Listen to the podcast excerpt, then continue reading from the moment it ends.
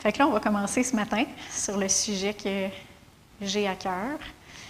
Et j'ai beaucoup aimé le, chant euh, Ô mon Père, tu es bon. Tu es bon. Est-ce que Dieu y est bon envers nous? Amen. Il est tellement bon. C'est qui il est envers nous. Puis, euh, on va tout de suite commencer euh, dans Galates, le chapitre 5 au verset 22. Ceux qui font partie de l'Assemblée savent que je suis sur une série sur le fruit de l'esprit. On est rendu déjà à la partie 6. Et au jour de l'an, euh, j'avais skippé. j'avais skippé à la fidélité. Euh, et là, mais je reviens à la bonté et la bienveillance. Qu'on va parler de bonté et de bienveillance ce matin dans Galates 5, 22, c'est Mais le fruit de l'esprit est amour, joie, paix, patience, bonté, bienveillance, fidélité, douceur et maîtrise de soi. Aujourd'hui, on va étudier ensemble la bonté et la bienveillance. Puis ces deux-là m'ont donné un petit peu de fil à retordre parce que euh, dans le grec, les deux mots sont vraiment deux mots différents, mais ils pourraient être aussi bien traduits bonté tous les deux. Puis si vous regardez dans différentes, euh, dans différentes traductions françaises, des fois, sont interchangés. Des fois, c'est la bienveillance qui vient en premier, après ça, c'est la bonté, des fois, c'est la bonté avant, des fois, c'est la bienveillance après. Alors, c'est vraiment deux mots différents, mais qui se ressemblent beaucoup dans leur signification. Mais pour résumer, on pourrait dire que la bonté, c'est une caractéristique du cœur d'une personne. Ça veut dire droiture de cœur, droiture de vie, avoir un cœur bien disposé envers les autres. La bienveillance, c'est aussi une bonne disposition de cœur, mais c'est quelque chose qui se démontre, c'est une disposition du cœur qui se démontre en action dans la parole de vie, si vous regardez la traduction du mot bienveillance dans ce verset-là, ça dit service. C'est traduit service au lieu de bienveillance. Dans la traduction Martin, ça dit bénéficence. Et c'est même pas un mot dans le dictionnaire, j'ai checké. Ils ont mis un mot dans la Bible. Et, euh, mais je pense que si on regarde bénéficence, ça peut, ça peut vouloir dire penser au bénéfice des autres. penser au bénéfice de l'autre. Et même dans le mot bienveillance lui-même, ça pourrait nous dire, si on décortique le mot, c'est veiller au bien des autres. Hein, la bienveillance, veiller au bien de l'autre. Je vais vous parler de la bonté et de la bienveillance, mais gardez en tête que les deux ils travaillent ensemble. C'est de la bonté du cœur qu'on va manifester la bienveillance. Pour commencer, la bonté. Souvent, c'est mal, on a un mauvais concept de c'est quoi euh, la bonté. On va souvent euh, penser ou entendre dire, euh, ben, un tel, c'est vraiment un bon gars. Ou moi, je me considère comme une bonne personne. On, on entend souvent ça.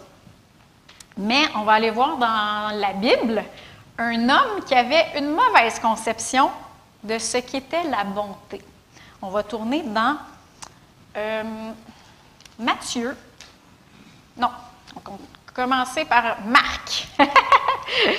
Marc 10. Et on va voir la même histoire, le même récit qui est dans Marc et qui est dans Matthieu aussi. Et moi, je trouve ça intéressant de faire, le parallèle des fois dans une même histoire, mais dans les, euh, qui ont été racontées par deux personnes différentes. Souvent, on, voit des petits détails, si on les met ensemble, qui se complètent. Marc 10, 17 et 18. C'est l'histoire du jeune homme riche. Il y en a-tu qui connaissent cette histoire-là? Comme Jésus se mettait en chemin, un homme accourut et se jetant à genoux devant lui, il lui demanda, Bon maître, que dois-je faire pour hériter la vie éternelle? Jésus lui dit, Pourquoi m'appelles-tu bon? Personne n'est bon si ce n'est Dieu seul. Moi, j'ai longtemps lu ça, puis je me demande pourquoi tu, as dit ça, Seigneur. J'ai dit, t'es bon? Pourquoi tu as, tu as demandé euh, pourquoi m'appelles-tu bon? Personne n'est bon si ce n'est Dieu seul. Il n'est pas en train de dire qu'il n'est pas bon. Hein? Jésus n'est pas en train de dire euh, je, ne suis pas bon. C'est pas ça qu'il est en train de dire. Jésus était sans péché. Il était, vraiment la bonté de Dieu incarnée. Alors, mais c'est plutôt pourquoi m'appelles-tu bon? C'est qu'est-ce qui fait? C'est quoi ton critère qui fait que tu m'appelles bon? C'est plus ça qu'il est en train de demander. Ici, on s'en va dans Matthieu 19, qui est même, le même récit, au verset 16 et 17.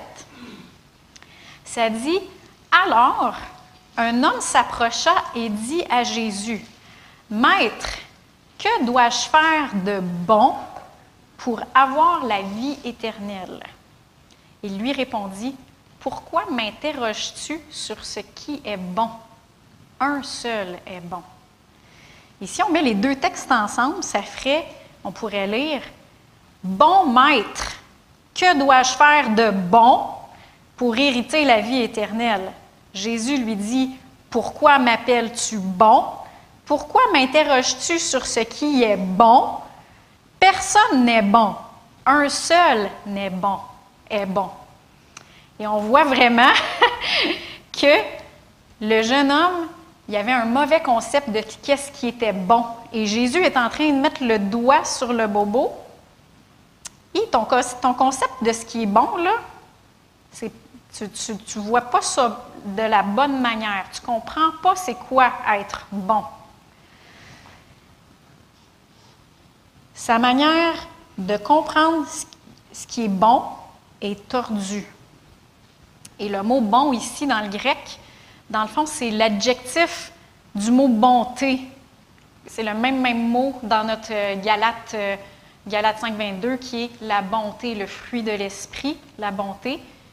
C'est le mot euh, agatosune dans Galate 5.22. Puis dans dans notre texte ici, c'est le mot agathos, qui est l'adjectif du nom, dans le fond.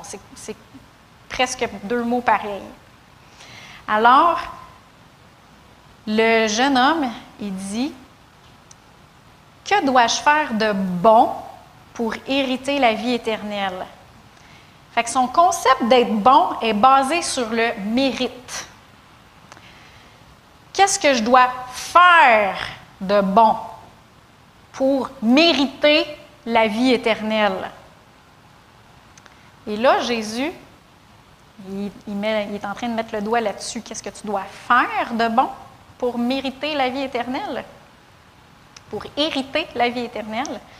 Et Jésus lui répond dans, dans Matthieu 19 euh, au verset 17, Si tu veux entrer dans la vie, observe les commandements. Et là, le jeune homme, il lui dit, lesquels?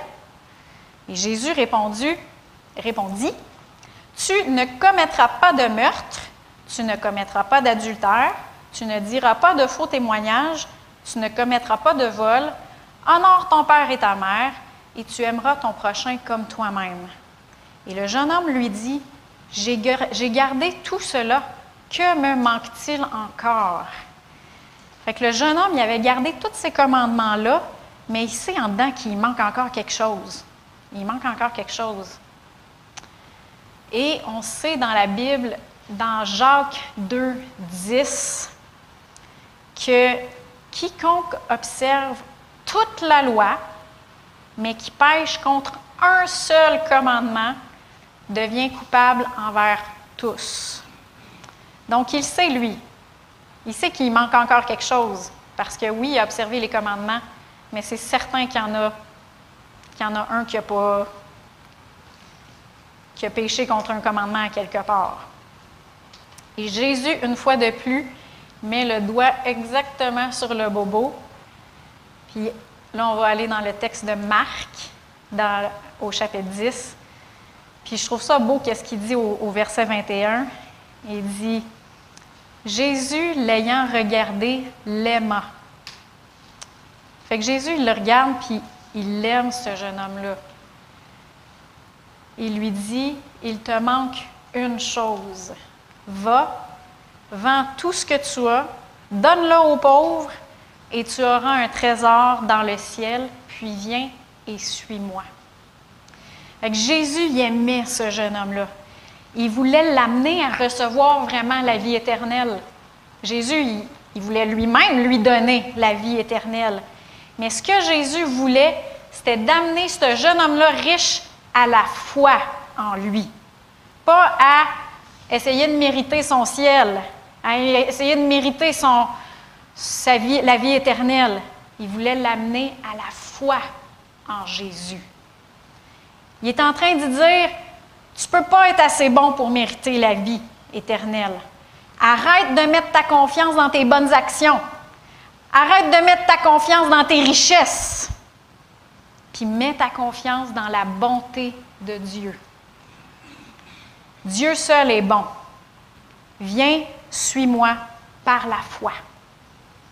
Alors, ce, ce récit-là, c'est vraiment quelqu'un qui a un mauvais concept de ce qui est bon, et Jésus est en train de l'amener à la véritable signification de ce qui est bon. Et comment est-ce qu'on peut être justifié? Par la foi? Galate dit dans, 3, dans chapitre 3, verset 11, que nul ne soit justifié devant Dieu par la loi, cela est évident, puisque le juste vivra par la foi. Mais le jeune homme, si on continue au verset 22 de Marc 10, mais lui s'assombrit à ses paroles et s'en alla tout triste, car il avait de grands biens. C'est un jeune homme qui était riche. Et le jeune homme, lui, qu'est-ce qu'il a compris quand Jésus y a parlé? C'est que Jésus voulait qu'il devienne pauvre. C'est ça qu'il a compris, lui. C'est pour ça qu'il s'est en allé tout triste. Mais Jésus, il ne voulait pas qu'il devienne pauvre. Est-ce que vous vous souvenez de, Zachée, vous autres? Hein? Zachée, est-ce que Jésus lui a demandé de vendre tous ses biens et de tout, tout, tout donner aux pauvres? Il n'a pas demandé ça à Zachée. Non, Jésus, lui, il voulait que ce jeune homme-là fasse confiance en la bonté de Dieu.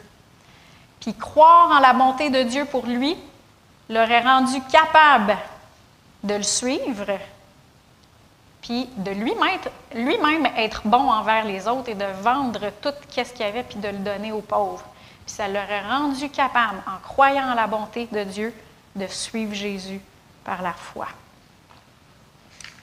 Donc, la bonté, c'est une question, premièrement, de foi.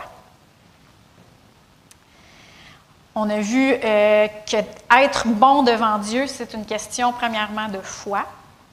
Mais la bonté aussi, c'est de faire grâce. Faire grâce aux autres. Faire grâce aux autres, c'est donner aux autres ce qu'ils ne méritent pas. Puis on va le voir, on va tourner dans Matthieu 20. J'ai remarqué que dans Matthieu, Matthieu parle beaucoup de bonté. Si vous refaites la, lecture de Matthieu, wow, il, il y a plein, plein d'histoires sur la bonté de Dieu. Alors, au verset 1 et 2, on va commencer du chapitre 20, Jésus, il, donne une parabole. Il dit, Car le royaume des cieux est semblable à un maître de maison qui sortit dès le matin afin d'embaucher des ouvriers pour sa vigne. Et il se mit d'accord avec les ouvriers pour un denier par jour. Un denier par jour, c'était un salaire très convenable pour une journée de travail. C'était plus que le salaire minimum. C'était un, bon salaire pour une journée de travail. Et là, il les a envoyés dans sa vigne. Fait qu'on voit ici qu'il y a une entente. Il y a une entente entre le maître de la maison et les ouvriers. Ils se sont entendus.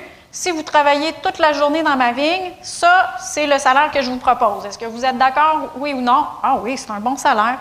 OK, on est d'accord on signe un contrat où on se tient la main et on s'en va travailler dans la vigne. Fait qu'ils sont, sont d'accord. Au verset 3, il sortit vers la troisième heure, qui est 9 heures du matin, envie d'autres qui étaient sur la place sans rien faire, et leur dire Allez vous aussi à ma vigne, et je vous donnerai ce qui est juste. Eux, autres sont allés travailler, pas sur un contrat, ne sont pas allés travailler sur un entente. C'était sur, sur leur foi, dans le fond, sur euh, leur confiance que ce monsieur-là, ce maître de la vigne-là, leur donnerait ce qui est juste. Alors, eux autres ne sont pas allés travailler sur un entente, ils sont allés travailler sur la confiance que, bon, le monsieur, il va bien euh, nous donner ce qui est juste. Et ils y allèrent. Ils sortit de nouveau vers la sixième heure, ça c'est midi. Puis vers la neuvième heure, c'est trois heures de l'après-midi. Il fit de même. Vers la onzième heure, qui est cinq heures du soir, il sortit encore, en trouva d'autres qui se tenaient encore là et leur dit Pourquoi vous tenez-vous ici toute la journée sans rien faire Ils lui répondirent C'est que personne nous a embauchés. Allez vous aussi dans la vigne, leur dit-il. Alors, on voit que c'était des grosses journées, hein? ce n'est pas des, journées de 8 heures, c'est des journées de 12 heures qu'ils faisaient dans ce temps-là. Alors, le soir venu, on est au, au verset 8, le soir venu, le maître de la vigne dit à son intendant, Appelle les ouvriers et paie-leur leur salaire, en allant des derniers aux premiers. Ceux de la onzième heure vinrent et reçurent chacun un denier. Ils avaient travaillé juste une heure. Ils ont reçu un denier. Les premiers vinrent ensuite pensant recevoir davantage, parce qu'eux autres, ils s'étaient entendus pour un denier. Tout le monde a reçu un denier. 11 heures, peu importe le, nombre d'heures qu'ils avaient fait, ils ont reçu un denier. Les premiers vinrent ensuite pensant recevoir davantage, mais ils reçurent eux aussi un chacun un denier. En le recevant, ils murmurèrent contre le maître de la maison et dirent Ce dernier venu n'ont fait qu'une heure et tu les traites égales à nous, nous qui avons supporté le poids du jour et de la chaleur. C'est pas juste. On a travaillé bien plus fort qu'eux autres. Est-ce que Dieu est injuste?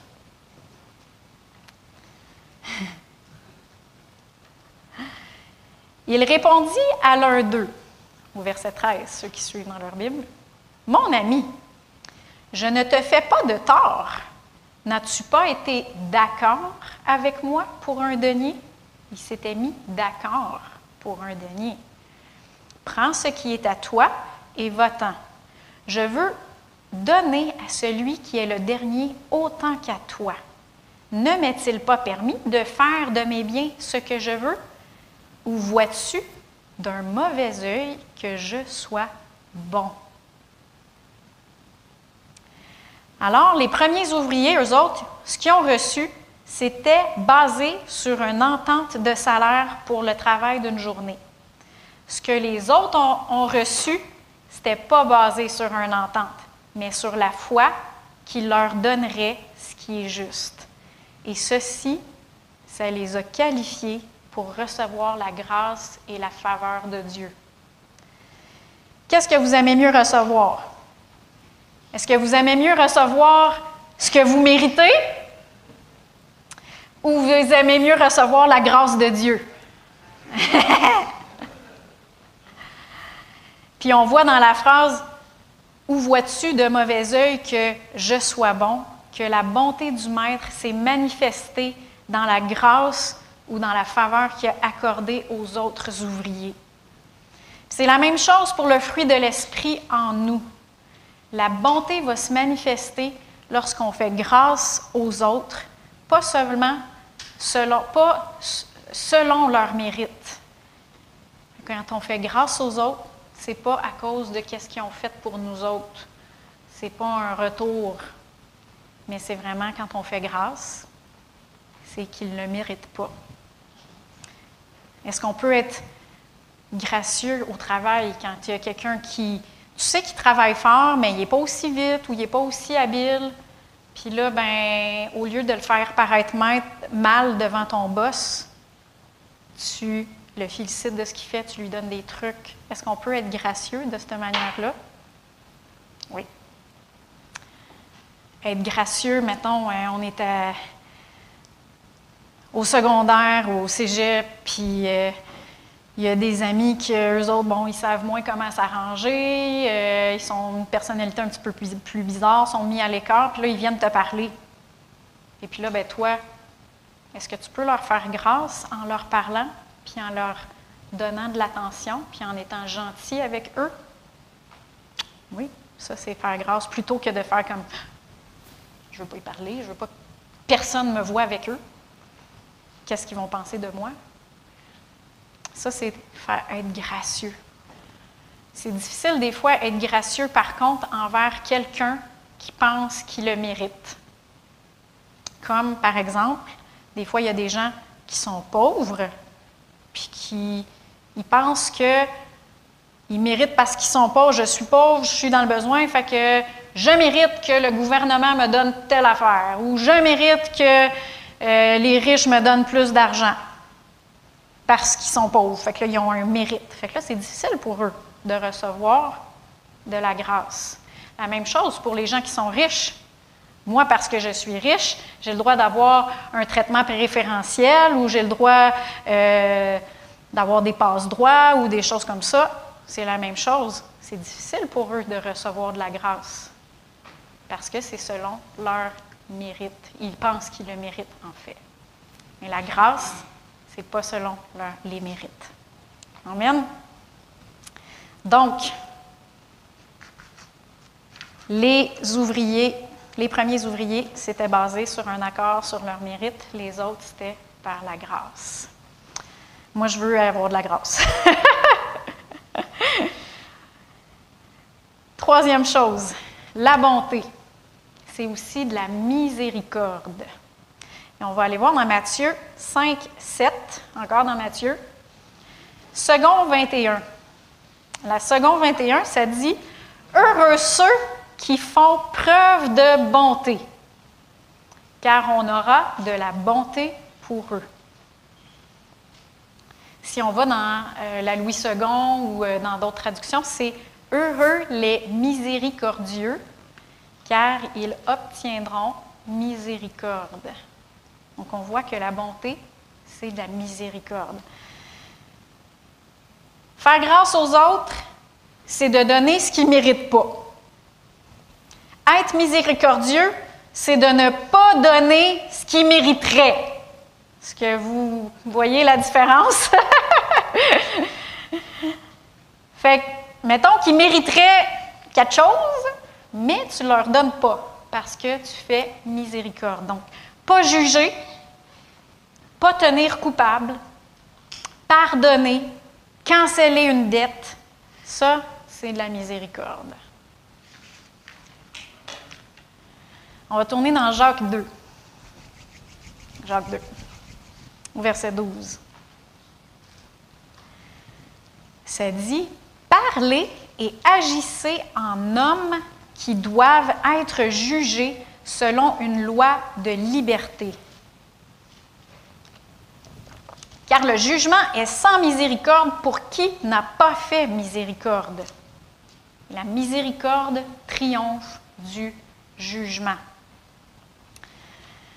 Parlez et agissez en hommes qui doivent être jugés selon une loi de liberté.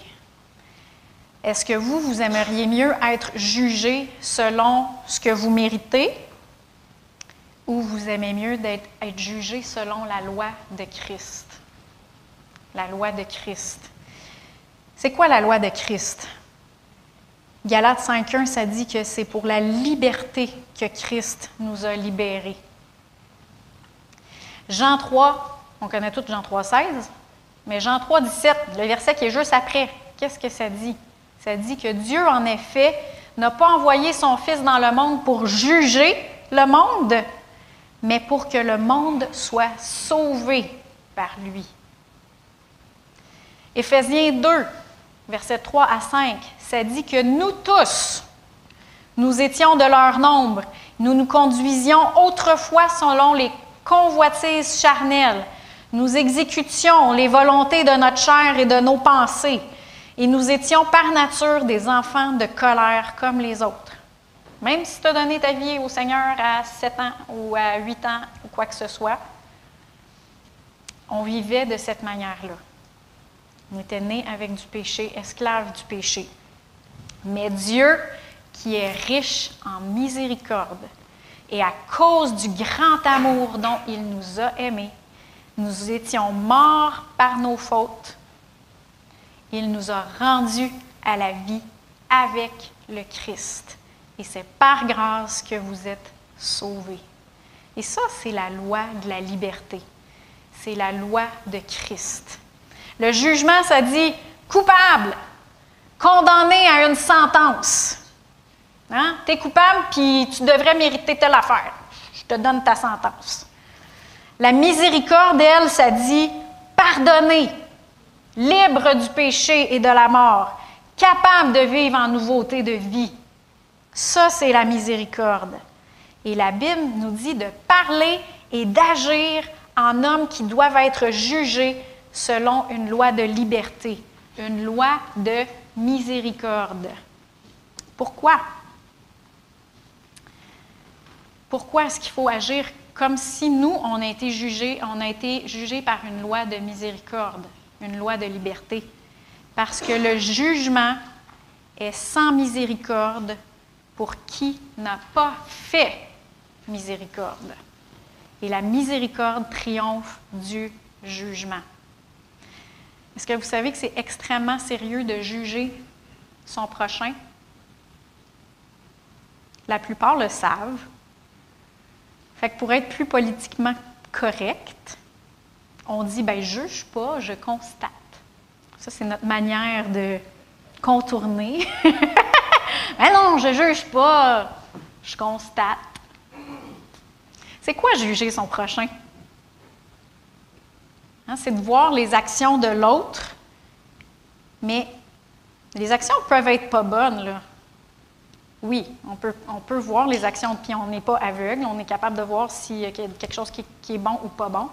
Mais le jugement, c'est de juger les motifs de la personne qui les fait, de le compter coupable et d'appliquer dans nos cœurs une sentence.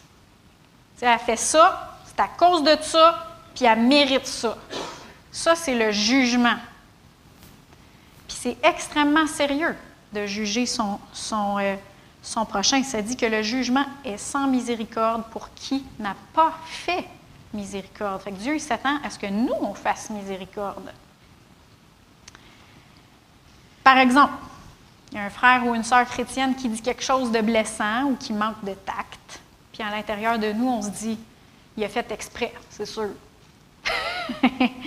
Ou euh, on interprète le pourquoi de son action. Non, il a fait ça, mais c'est sûr qu'il a fait ça à cause de ça puis de ça. Si mon mari, des fois, il va, avoir, euh, il va faire quelque chose ou il va dire quelque chose, puis là, ben moi, je dis, ah, ben, c'est sûr qu'il dit quelque chose ou il fait ça, mais c'est à cause de ça, ou il pense ça dans son cœur. Puis là, ben, tu interprètes son motif, puis tu le tiens coupable de ce qu'il a fait. Ou on peut se dire, euh, ben voyons donc, ben voyons donc, depuis le temps qu'il marche avec le Seigneur, il devrait savoir mieux que ça. Ou il y a quelqu'un qui vient te voir, il y a un ministère qui a dit ça puis qui a fait ça. Est-ce que tu es d'accord? Puis là, ben, ah non, je suis pas d'accord, ça dit ça dans la Bible, ça dit ça dans la Bible, et je crois qu'il s'est trompé, il n'a pas été dirigé par le Saint-Esprit, puis euh, il veut juste tromper le peuple de Dieu. Il faut faire attention. Faisons attention de nos jugements qu'on porte. Est-ce que les actions peuvent avoir été mal? Oui. Mais est-ce qu'on a le droit de juger la personne, de juger son cœur? Pourquoi est-ce que c'est si sérieux? Parce que la personne qu'on juge, elle ne va pas être jugée selon la lumière que nous, on a elle va être jugée selon sa lumière à elle qu'elle a. Ce qu'elle voit, si elle le voit vraiment puis qu'elle fait pareil, est-ce que c'est à nous de juger la personne? C'est pas à nous, c'est entre lui et Dieu. Par contre, nous, on va être jugés selon le même, le même jugement qu'on a utilisé contre les autres qu'on a jugés. La Bible a dit dans Matthieu 7, 1 à 5, ne jugez pas, afin de ne pas être jugé. C'est du jugement dont vous jugez qu'on vous jugera. Beaucoup de juger et de jugera. Mais si vous jugez la, la personne d'une certaine manière, c'est de la même manière que toi, tu vas être jugé. C'est ça que ça veut dire. Parce que tu vas être jugé selon la lumière que toi, tu as. Fait que là, si tu dis, moi j'ai la lumière, je vois que toi, tu fais quelque chose de pas correct, bien, le Seigneur va dire, ben OK, tu as cette lumière-là, toi, ben, je vais te juger selon la lumière que tu as. Et tu vas être jugé de, de ce jugement-là que tu as jugé quelqu'un d'autre avec. C'est du jugement dont vous jugez qu'on vous jugera, de la mesure dont vous mesurerez qu'on vous mesurera. Pourquoi vois-tu la paille qui est dans l'œil de ton frère et ne remarques-tu pas la poutre qui est dans ton œil? Là, tu es en train d'enlever la paille dans l'œil de l'autre, mais quand tu tournes, il y a un 2 par 4. Puis là, tous ceux qui sont autour de toi, il faut qu'ils se penchent pour éviter le 2 par 4 qui est dans ton œil. Ou comment dis-tu à ton frère, laisse-moi ôter la paille de ton œil alors que dans ton œil, il y a une poutre? Hypocrite? Ôte première, premièrement la poutre de ton œil et alors tu verras comment ôter la paille de l'œil de ton frère. Et dans Romains 14, 4, ça dit aussi Qui es-tu, toi qui juges un serviteur d'autrui? S'il se tient debout ou qu'il tombe, cela regarde qui? Ça regarde toi? Ça regarde son maître.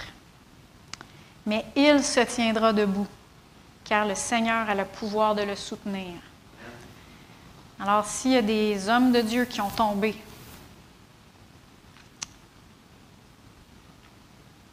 est-ce qu'on peut prier, Seigneur, pardonne-les? Déclarer, il va se tenir debout, le Seigneur a le pouvoir de le soutenir. Ça ne veut pas dire qu'il ne va pas avoir des conséquences. Le péché, c'est le péché. C'est pas ça que je dis. C'est le jugement que je parle.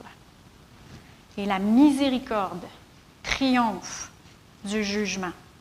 Et c'est important dans la bonté de exprimer, de démontrer de la miséricorde dans les autres. Et ça, ça se démontre en ne pas jugeant les autres.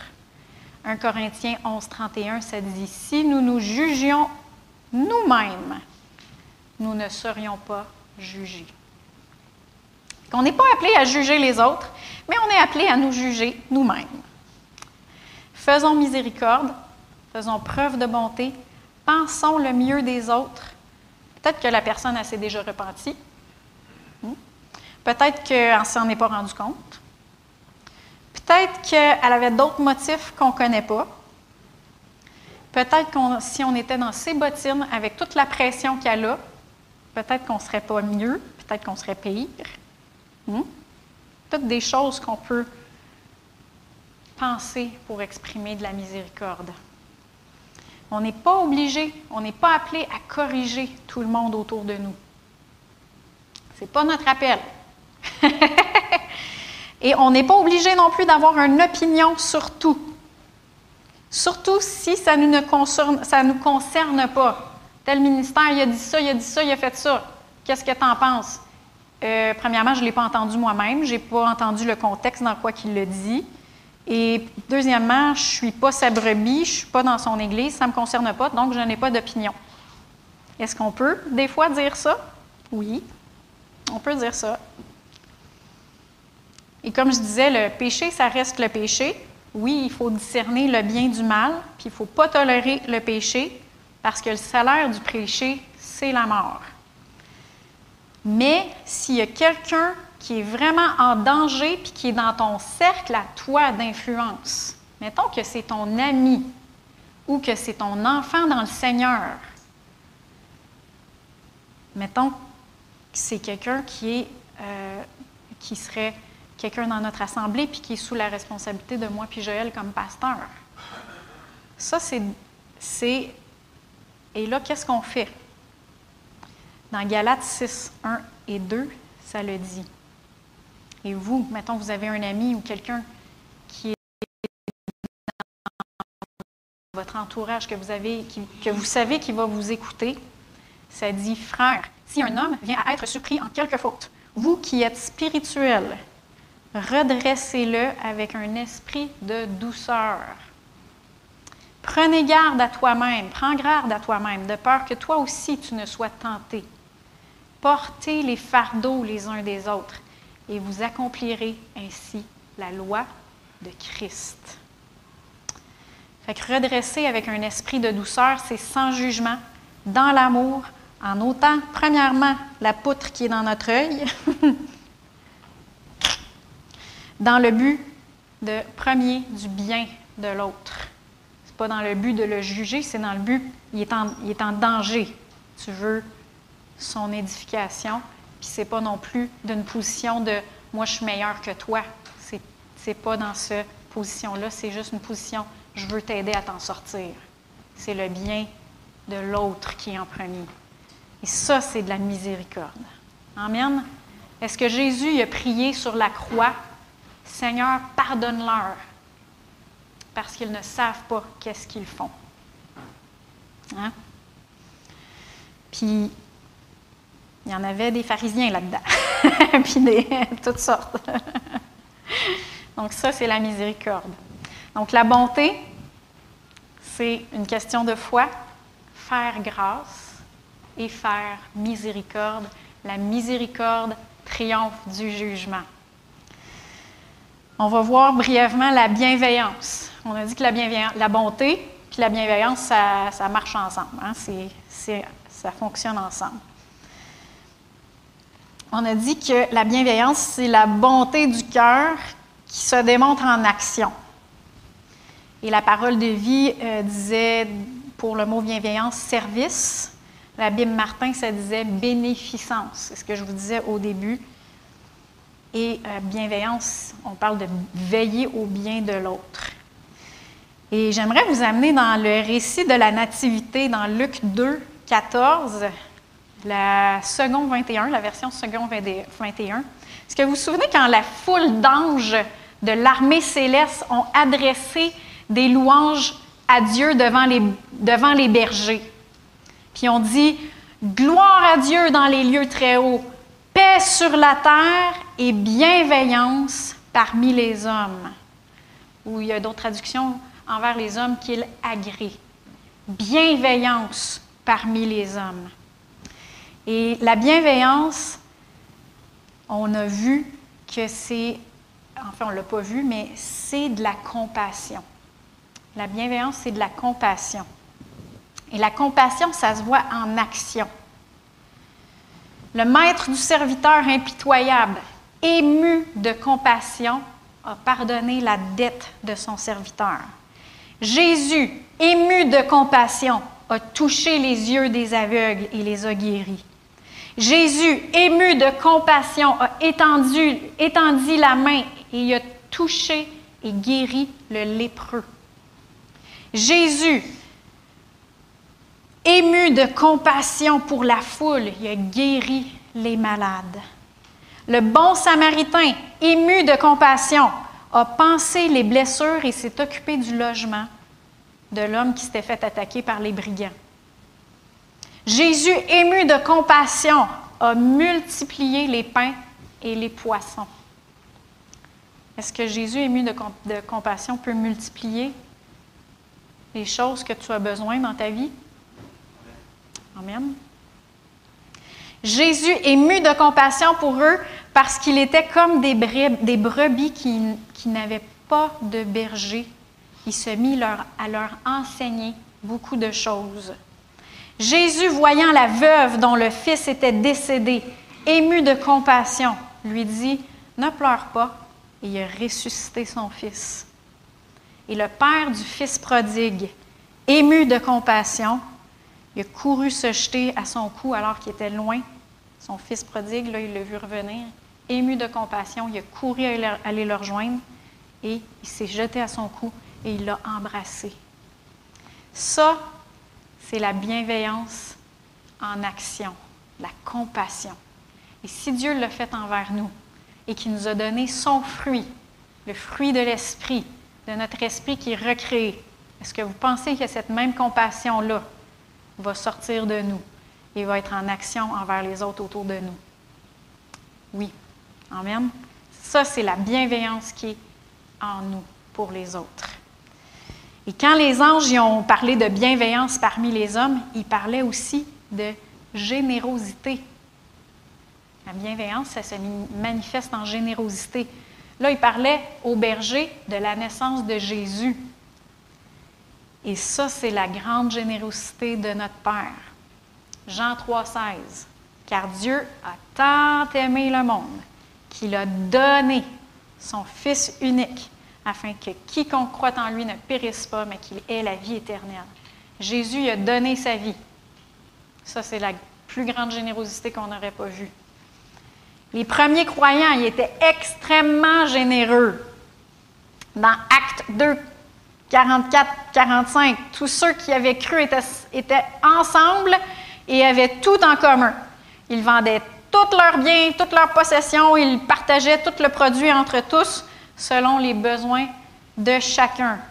Et dans Acte 4, 34, ça dit qu'il n'y avait parmi eux aucun indigent. Il n'y avait pas personne qui avait besoin de rien.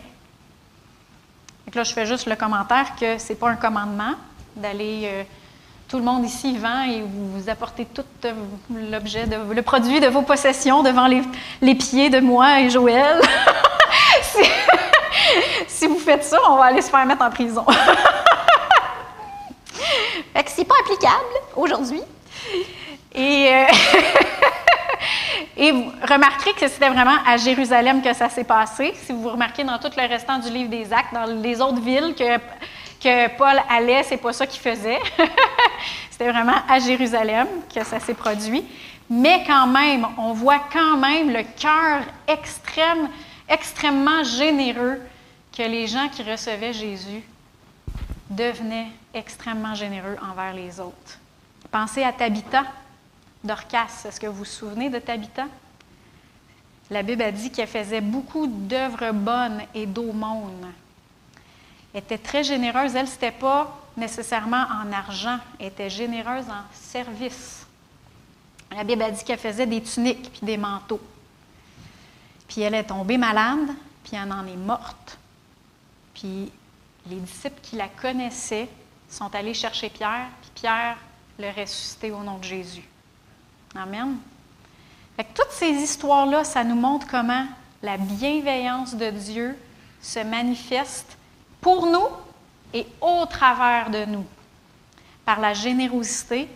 Et ces histoires-là aussi nous montrent les fruits qui ont récolté ceux qui ont pratiqué la générosité. Tabitha, elle a été ressuscitée.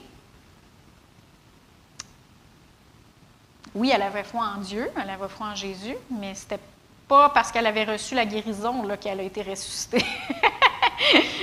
C'est vraiment par un don euh, de, miracle que, Pierre euh, a, reçu. C'est une manifestation des neuf dons de, de l'Esprit. Mais aussi, elle avait semé. Elle avait semé de la générosité. Donc, c'était ce que j'avais pour vous aujourd'hui.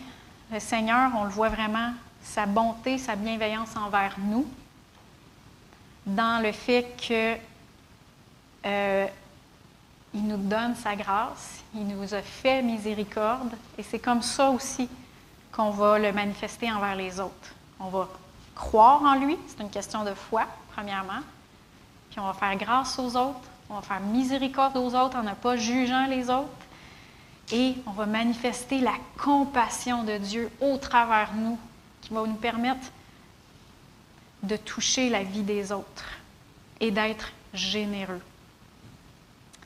Et j'aimerais finir par un dernier verset que je n'ai pas mis, euh, Pierre, fait que tu ne l'auras pas. Ce n'est pas le dernier verset que j'ai écrit là, j'ai changé d'idée, j'ai mis un dernier verset. C'est dans Romains 2, verset 4. Ça dit dans Romains 2, verset 4, Méprises-tu les richesses de sa bonté, la, bonté de Dieu, et de son support et de sa patience, sans reconnaître que la bonté de Dieu te pousse à la repentance? Cette bonté-là que Dieu a envers nous, cette générosité, cette bienveillance, cette patience, cette loi de miséricorde, qu'est-ce que ça fait? Ça nous amène à la repentance. Et ça nous amène à dire, Seigneur, moi, je ne veux pas que tu me traites selon mes mérites, parce que je ne le mérite pas. Moi, ce que je mérite, c'est l'enfer. Je suis séparée de toi. Moi, ce que je veux, c'est ta grâce. Moi, je veux être réconcilié avec toi. Je veux me repentir, je veux venir à toi, puis je veux te suivre par la foi. Et ça nous pousse, la bonté de Dieu. Moi, je veux vivre en relation avec toi tout le restant de ma vie. Je veux vivre ta faveur, je veux vivre ta bonté à tous les jours de ma vie. Et c'est ça qui nous pousse à la repentance, c'est sa bonté. J'aimerais ça vous inviter à vous lever.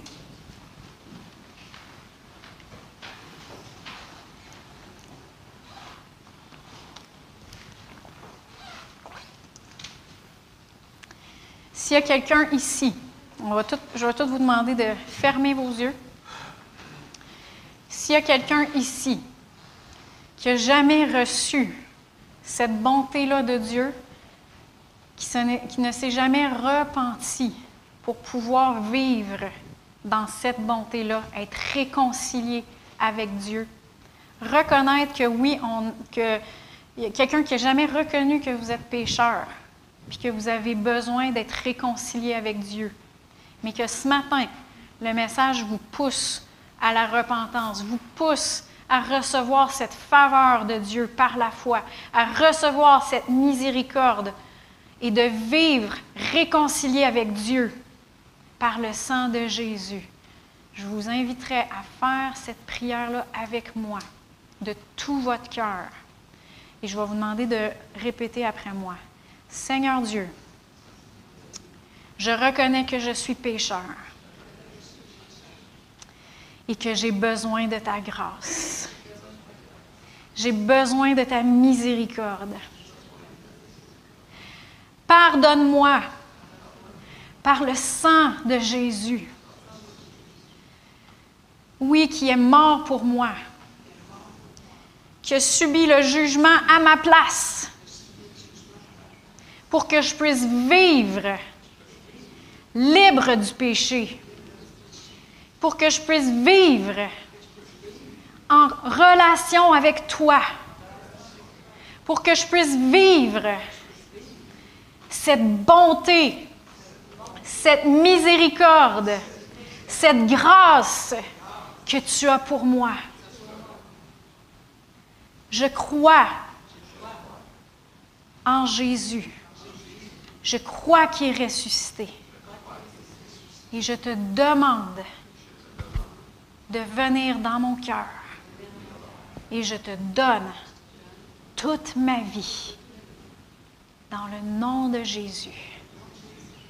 Amen. Et s'il y a quelqu'un ici qui a fait cette prière-là pour la première fois, je vous demande de le témoigner à quelqu'un qui vous est cher, à quelqu'un qui est chrétien, à quelqu'un qui est un, qui est un enfant de Dieu, témoignez-le. Dites-le, j'ai fait cette prière-là pour la première fois, puis je suis rendu un enfant de Dieu. On va se réjouir avec vous. Cette personne-là va se réjouir avec vous. Et euh, en fait, les anges se réjouissent dans le, dans le ciel, s'il y a quelqu'un qui le fait. Mais n'hésitez pas de le, de le dire, de le témoigner. Amen. Donc, bon dimanche. Bon après-midi.